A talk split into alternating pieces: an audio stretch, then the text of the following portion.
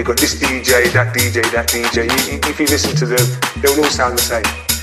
But you know when you put Aba Shanti um, and, and a sound into a dance, earthquake, that you're getting two different sounds.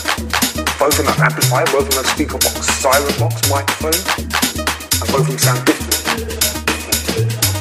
Trying to catch the beat.